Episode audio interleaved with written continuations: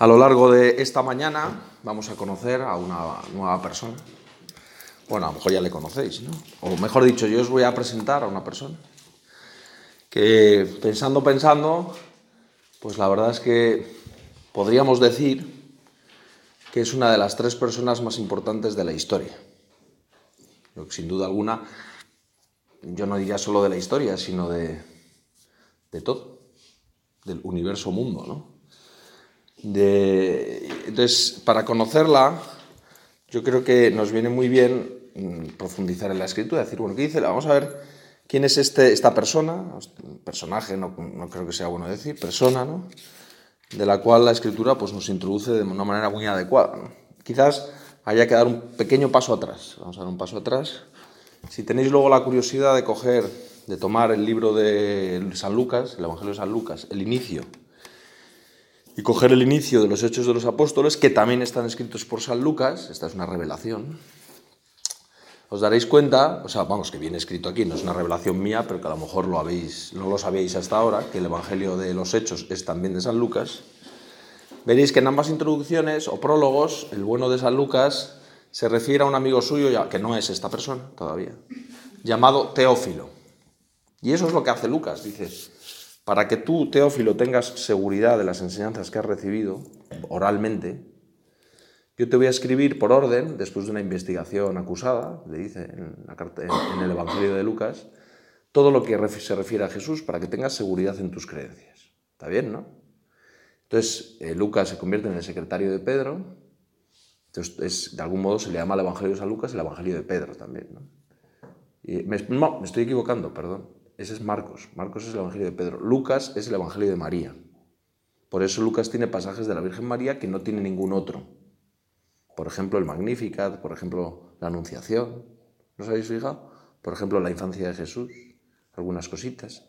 Porque Lucas viviría, conocería a la Virgen en Éfeso, ta, ta, ta, y entonces recabó información de María y por eso el Evangelio de Lucas es el Evangelio de María porque tuvo una fuente de primerísima mano. Por eso Lucas refiere varias veces lo que no refiere ningún otro evangelio, que es María guardaba todas estas cosas custodiándolas en su corazón. Eso solo lo dice Lucas, porque tenía acceso a la protagonista.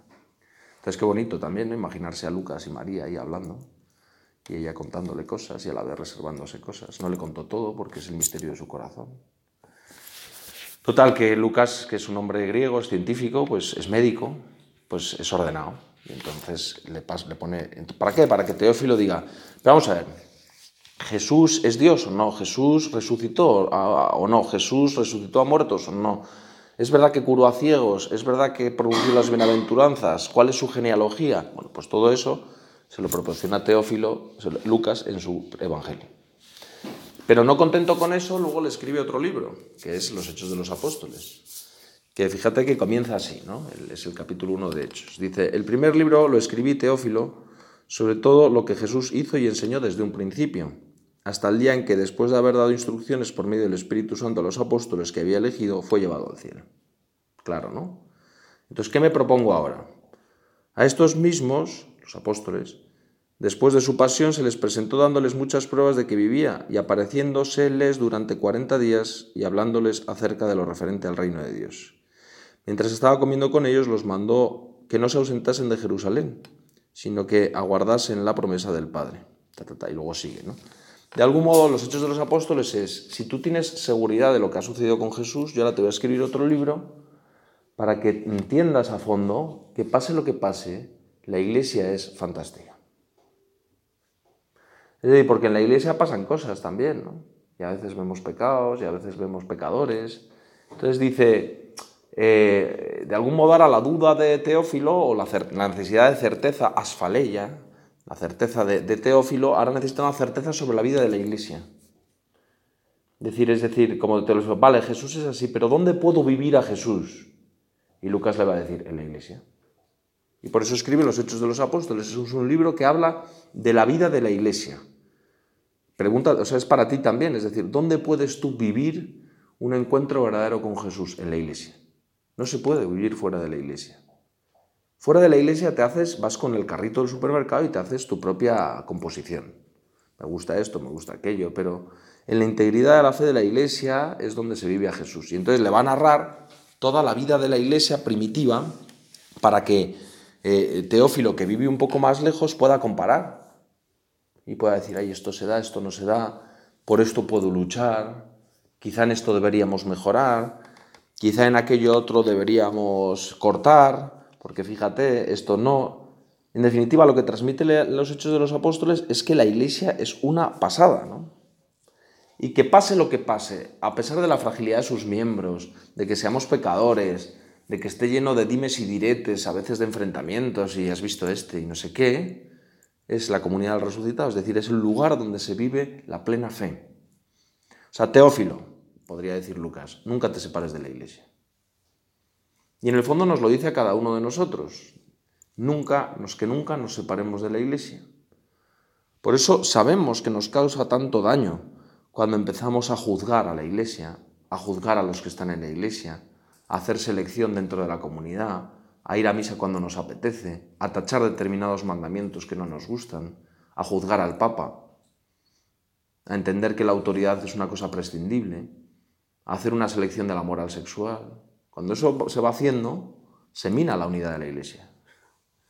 Y minándose la unidad de la Iglesia pierde su realidad de maravilla y se convierte en una realidad humana, un grupo de amigos de Jesús, como está el grupo de la cocina cántabra, o amigos del País Vasco, no sé, la amapola hilerdense, no sé, que tiene su relevancia, ¿eh? Pero no tanta como el hecho de Jesús muerto y resucitado. Entonces, eh, claro, y comienza su libro, y entonces yo me imagino a Teófilo ahí leyendo eh, con gran gusto el libro que le ha escrito Lucas, diciendo, no, pues fíjate, fíjate qué maravilla es la iglesia, porque fíjate lo que puede llegar a ser nuestra comunidad si queremos también la nuestra de Santa María de Nazaret. También tu familia como iglesia doméstica puede llegar a ser un lugar de maravilla si nos fiamos de Jesús. Es decir, ¿por qué no podemos esperar de nuestra comunidad las mismas maravillas que se vieron en la comunidad primitiva? Quizás no las mismas, ¿no? no vamos a ir dando la vista a los ciegos o resucitando muertos, que como dice Santo Tomás, era propio de los tiempos apostólicos y ya estamos después. Pero bueno, a mí me parece mucho más milagro la de la caridad, bueno, y otras cosas que veremos ahora a continuación. Es decir, eh, piénsalo de otra manera, o sea, ¿cómo puedo estar tan caída, si es tu caso, ¿no? Estando en una casa tan bonita, que es la iglesia, ¿no? ¿Cómo puedo estar triste, ¿no? En un hogar tan precioso como la iglesia, ¿no? ¿Cómo soy tan boba, ¿no? De mirarme a mí misma y estar en mis cositas cuando estoy rodeada, no sé, de una colección de gente extraordinaria, ¿no? No te hablo solo de los que estamos aquí, unos junto a otros, sino de una historia bellísima, ¿no? Con un Francisco de Asís que nos cautiva, con un Domingo de Guzmán que nos enamora, con un Ignacio Loyola que nos arrebata, ¿no? Con una Teresa de Lisieux que nos enternece, ¿no? Con un Juan Pablo II que nos, nos pone a punto, ¿no? Y nos recuerda, no sé, con tantos y tantos compañeros nuestros que han demostrado que ser, ser humano es algo muy grande, como para estar disminuido.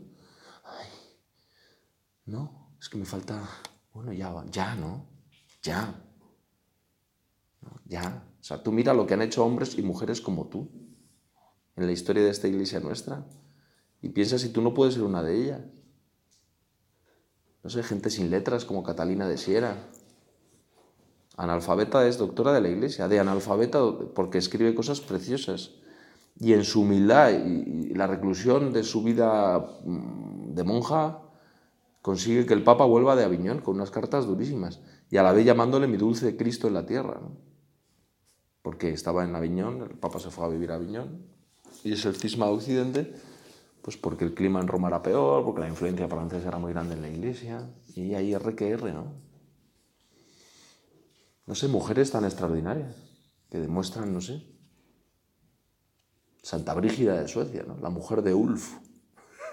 Se llamaba así su marido, Ulf madre de 11 hijos, se queda viuda, luego funda una congregación religiosa importantísima en, Roma, están ellas, llevan así como un casco en la cabeza, y fueron muy famosas en la guerra mundial por refugiar judíos. Y gente allí en el centro de Roma, en Piazza Farnese están, un sitio precioso, y gracias a ellos se salvó mucha gente de la comunidad judía de Roma. No sé, ¿por qué, ¿por qué conformarse con tanta pequeñez? Yo, os lo pregunto, ¿eh? ¿Por qué? No sé. Cuando proyectéis vuestra vida hacia adelante, ¿cómo de grande es? Os lo pregunto, no sé. Os, os ruego que os lo preguntéis delante de Dios. Pregúntatelo, ¿no? Es decir, ¿vivo para cositas? Cositas, ¿no? ¿O hay una proyección a futuro en el que digo, wow, pues sí, ¿por qué no? Y cositas, desde luego, no es. Formar una familia no es una cosita. Es una cosa muy bella, ¿no? Y tener una bonita casa está fenomenal. Y un trabajo que me guste y estudiar lo que me mola, todo eso está fenomenal. ¿eh? Nadie piense que hacemos de menos eso, como que hay que ser entonces misionero en el Polo Norte. Si no hay gente, por eso. Para ser alguien extraordinario, misionas el Espérides. Bueno, pues ya está, ¿no? No es eso, no es eso, no es eso. Es. No hablo tanto de lo macro como de lo micro. O sea, en la proyección de tu futuro ¿Cuánto de amor hay en las pequeñas cosas? ¿no? ¿Cuándo te vas a sacudir el egoísmo, la tristeza, la autocomplacencia, el que me baile en el agua, para decir, wow, a navegar? ¿No? A navegar. Sin miedo. Ya, pero es que no llevo 600 velas y 400 botes de salvavidas. Por eso, por eso tiene su emoción. Porque puedes hundirte, pero luego te rescata alguien y así es la vida. Así es la vida. ¿no? Total, que Teófilo coge su libro con gran entusiasmo y empieza a leer, como hacemos nosotros, pero dos mil años después. ¿Para qué? Para tener certeza de que lo que hemos recibido, de que la Iglesia por encima de dimis y diretes, de rollos y movidas, es una cosa muy grande, ¿sabes? por mucho que nos torren y algunos quieran hacer de la Iglesia una realidad sociológica en la que yo esté a gustito con los amigos que son de mi palo, pues no, es una casa de toda, ahora lo veremos, ¿no? Y empezamos a leer ahí, pum pum, con Teófilo, y nos sentimos igual de contentos que Teófilo. Y vemos que los apóstoles están preocupados. Porque, claro, hay un tipo que forma, de los, forma parte de los apóstoles que ha tenido un fin muy trágico, que se llama Judas, que mm, se ha ahorcado. Y los apóstoles tienen una gran conciencia de que ellos tienen que ser doce, porque doce eran las tribus de Israel. Y si el pueblo de Israel se constituye a raíz de las doce tribus de Israel, el nuevo pueblo de Israel, que es la iglesia, tiene que tener también sus doce tribus. Y ahora hay once tribus, once apóstoles. Hace falta uno más. Y están ahí preocupados, diciendo, ¿y cómo lo resolvemos esto? ¿no? Lo, narra el libro. Y entonces hablan que te hablan y dicen, vamos a elegir a uno. Resulta que hay dos candidatos, ¿no? Un tal eh, José, de sobrenombre Justo, o sea que era buen tipo, ¿no? justo es que cumplía la, ley, ¿no? O sea, que era un hombre... Y un tal Matías, del cual no tiene sobrenombre, es Matías. Y entonces cogen ahí, y que esto tiene su gracia, ¿no? Oraron, tiraron los dados, a ver a quién le toca, ¿no? Echaron a suertes, a ver qué tipo de suertes, porque aquí hay una nota al pie, ¿no? un procedimiento menos mecánico, no, esto no debe ser, ¿no? Lo que sea, 1.26, ¿no? Nada, no dice el modo de que lo echaron a suerte, supongamos que a los dados, dice, te ha tocado a ti.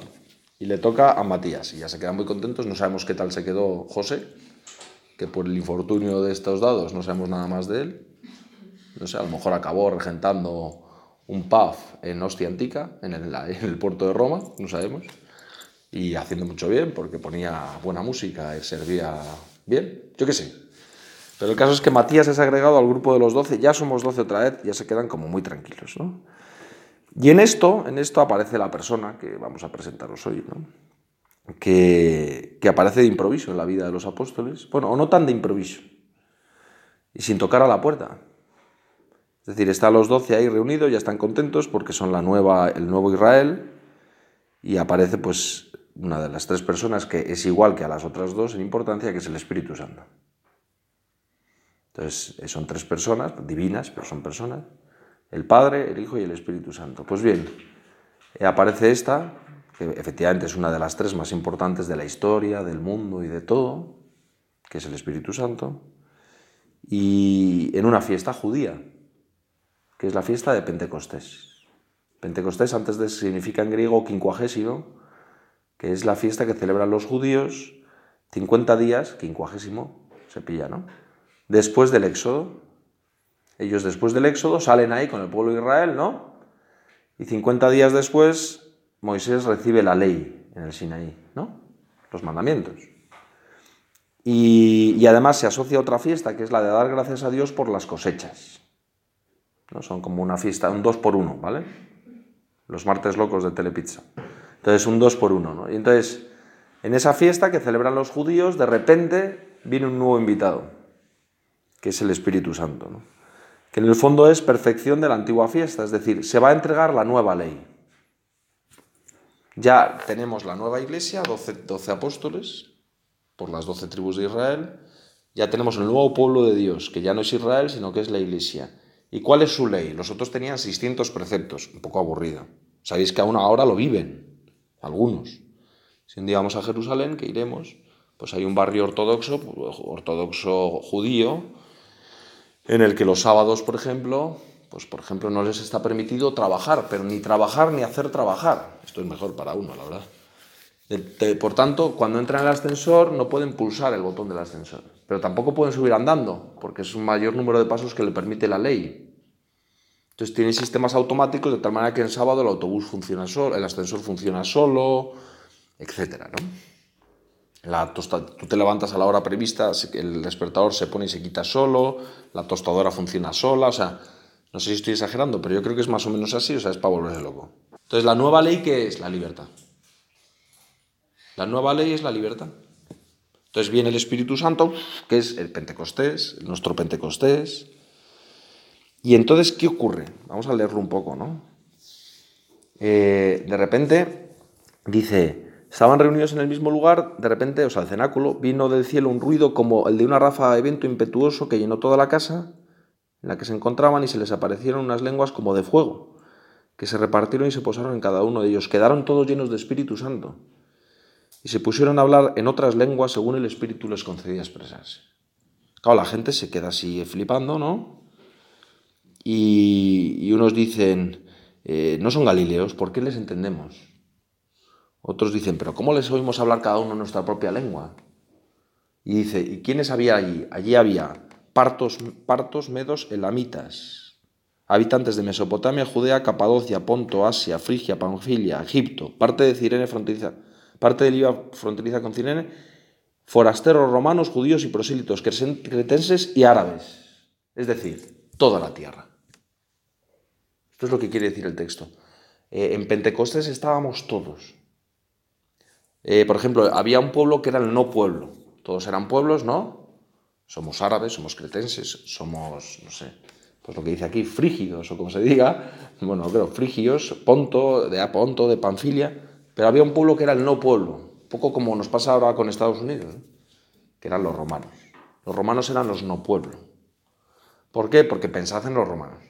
Ni tenían costumbres, ni tenían dioses propios, se los habían robado los griegos, ni tenían arquitectura propia, se habían robado los griegos. O sea, era un pueblo chupóctero. Llegaban a un sitio y adoptaban las leyes del sitio, pero con modificaciones, por eso pudieron tener esas autonomías tan grandes en toda la cuenca del Mediterráneo. Entonces, por el resto eran considerados como catetos, los griegos, los judíos, los egipcios, ¡jo! culturas atómicas. Decía, los romanos son el no pueblo. Y nunca se les consideraba en las listas de... Los romanos no son nadie, es como un poco pasa en Madrid, ¿no? Tú eres de Madrid, bueno, ya, pero mi padre es de Sevilla, ¿no? Mi madre, incluso hay gente de Pamplona, lo que sea, ¿no? Pues algo así pasaba con los romanos. ¿Tú eres romano? romano, romano. Saulo era romano. ¿Pero de dónde es? Judío de Tarso. ¿Se entiende? Pues aquí lo incluye, incluso romanos, como si fueran un pueblo. ¿Qué quiere decir con eso? Que es que no faltaba nadie. No faltaba nadie, nadie se quedaba afuera. Y entonces se cumple la profecía de Joel, el profeta Joel, que dice, todos los hombres y mujeres profetizarán. O sea, Joel en su libro dice, antes del Antiguo Testamento, llegará un día en que vendrá el Espíritu de Dios, invadirá los corazones de los hombres y todos profetizarán. No solo los profetas, pensad que había unos ministerios que eran los profetas. Y ahí estaba Ezequiel. Y ahí estaba Isaías. Podríamos hacer un concurso, pero no sé si conocéis alguno más. Y lo que sea, ¿no? Estaba Oseas. Lo que sea, ¿no? Y esos eran los profetas. Pero Joel dice, ojo, llegará un día en que toda alma profetizará. Todo hijo de Abraham profetizará. Entonces se cumple la profecía de Joel. Lo cita Pedro, dice, sucederá en los últimos días, dice Dios, derramaré mi espíritu sobre toda carne y profetizarán vuestros hijos y vuestras hijas. Esto está muy bien para nuestro amigo Javi, que le pone nervioso lo de señores y señoras y tal, pues que ya un texto de varios siglos antes de Cristo dice, profetizarán vuestros hijos y vuestras hijas, ¿no? Ya se lo diré personalmente. Vuestros jóvenes, verán visiones y vuestros ancianos soñarán sueños y yo sobre mis siervos y sobre mis siervas, esto es buenísimo, derramaré mi espíritu. Haré prodigios arriba en el cielo y señales abajo en la tierra. El sol se convertirá en tinieblas, la luna en sangre, antes de que llegue el día grande del Señor. Y todo el que invoque el nombre del Señor se salvará. Lo que dice Joel es eso, es toda carne profetizará. Toda carne profetizará. Y aquí nos vamos a quedar. Ahora que hemos conocido al Espíritu Santo, que es queremos que sea muy amigo nuestro, ¿cuál es la tarea de esta mañana? dices, ay, don Fulvio, es que me pierdo un poco. Bueno, pues atenta, porque aquí viene la tarea matutina a realizar. Es, em, como primera medida, invocar al Espíritu Santo. Hemos hablado mucho con Jesús. Hemos dicho que somos hijos de Dios, ¿no? que Dios es nuestro Padre. Pero yo te pregunto, a lo largo de este día y medio, ¿En algún momento has invocado al Espíritu Santo?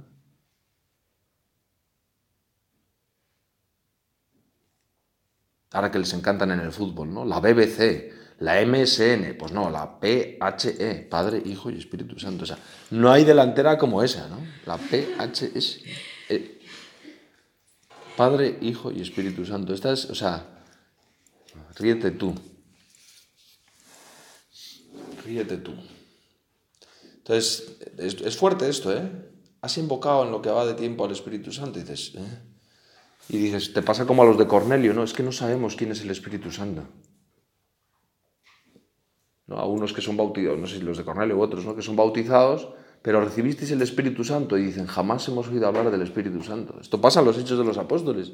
A lo mejor estás tú como esos primeros discípulos que han recibido el bautismo y cuando llega Pedro o no sé quién, o Pablo, ya no me acuerdo, porque no soy una enciclopedia andante, ¿no? dice, ¿conocéis al Espíritu Santo? ¿Quién es ese? No, no hemos oído hablar de él. Ah, pues así estoy un poquito, don Fulgencio, así estoy un poquito. Que he recibido el bautismo del agua, pero no sé quién es el Espíritu Santo. Algunos lo vais a recibir en la confirmación, o ya lo habéis recibido. Pero de hecho no está recibido un modo efectivo en la vida. Insisto, ¿cuántas veces has invocado al Espíritu Santo en lo que va de retiro? Bueno, pues este es nuestro propósito principal de la mañana invocar el Espíritu Santo.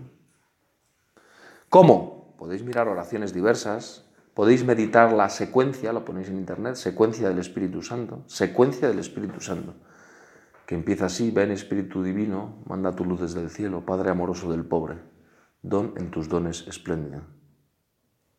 Gozo que enjuga las lágrimas y reconfortan los duelos. Estoy diciéndolo un poco en desorden, ¿eh? pero es así. Ven dulce huésped del alma, visítanos lava todas las manchas, infunde calor de vida en el hielo, toma el espíritu indómito, guía al que tuerce el sendero, reparte tus siete dones según la fe de tus siervos, dale al esfuerzo su mérito. Es muy bonito, luz que penetras las almas. No, sé, podéis meditarla serenamente, secuencia del Espíritu Santo. Qué bonita es. Podéis considerar también el capítulo 2 de los Hechos de los Apóstoles, que es el antibabel. No sé si os habéis dado cuenta. Ayer acabamos con Babel y hoy comenzamos con la antibabel. Allí la unidad se lograba por la soberbia y por tanto era una unidad ficticia que llevaba a los hombres a su destrucción, a la confusión. Aquí se logra la unidad por el amor, por el Espíritu Santo, que no, eh, que no hace que todo sea uniforme, no elimina la diferencia, sino que hace que sea la comunión, la comunión de los diferentes. ¿no?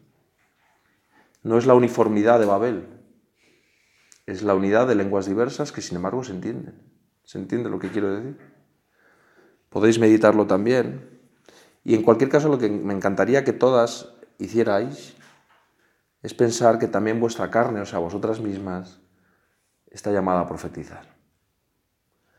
Me temo que a veces puede pasar que alguna, ¿no? o algunas, o todos nosotros, mejor dicho, estemos tan pendientes de nosotros mismos que solo estemos, o sea, como mucho, mucho, mucho nos permitamos como lujo tener de vez en cuando paz, porque estamos ordinariamente bloqueados con nuestras cosas y un poquito tristes. siempre con problemas. Y entonces al final esos problemas, porque es que me siento un poco depre, es que mis padres no sé qué, a alguien no le puede pasar esto, no a todos. ¿eh? Es que no sé qué, es que la universidad, no sé, es que los amigos no sé qué. Siempre hay algo que hace que estés pensando en ti. En vez de toda carne profetizará, ¿no? Es decir, la absoluta libertad de la nueva ley, es decir, vale que pasan esas cosas, pero más grande es el amor. Y por tanto salgo de mí y voy a por ti. Y te quiero y te sirvo. Y vale que tengo problemas. ¿Quién no tiene problemas? Usted nunca tiene problemas. Ah, pues no tendré problemas. Gracias por que no tengo problemas. Pero sales de ti. Y entonces eres, por cierto, uno de los frutos del Espíritu Santo magnánimo. Y sabes lo que os digo, que siendo magnánimo se es muy atractiva. Porque da gusto. Esas personas que no hacen problema de nada. No porque sean bobas, se dan cuenta perfecta de la, de la dificultad, pero no, nos gustaría conocer a alguien al que le pudierais decir, contigo nada es un problema, contigo todo es posible. Vengo cargada de problemas y salgo pensando que nada importa lo suficiente como para perderla. ¿Nos gustaría conocer a alguien así? Pues ese es el Espíritu Santo. Y ese Espíritu Santo se muestra de un modo muy privilegiado en la confesión y en la dirección espiritual donde si el que nos ayuda es medianamente magnánimo, notarás siempre que nada es suficiente para hacerte perder la autoestima y la paz en Cristo, en Dios, con tal de que te dejes ayudar. Por eso, independientemente del camino que tome cada una para la meditación matutina, si os pido eso, ¿no? toda carne profetizará. Joel 3.1.5, si queréis leerlo, Joel 3.1.5. Eh, es decir, Tú y yo, cada uno de nosotros, estamos llamados a predicar esa buena noticia, con la audacia y la libertad de la nueva ley de los hijos de Dios. Vamos a terminar con ese mismo consejo, invocando al Espíritu Santo. Ven Espíritu Santo sobre cada uno de nosotros. Danos en esta mañana un pequeño pero nuevo Pentecostés.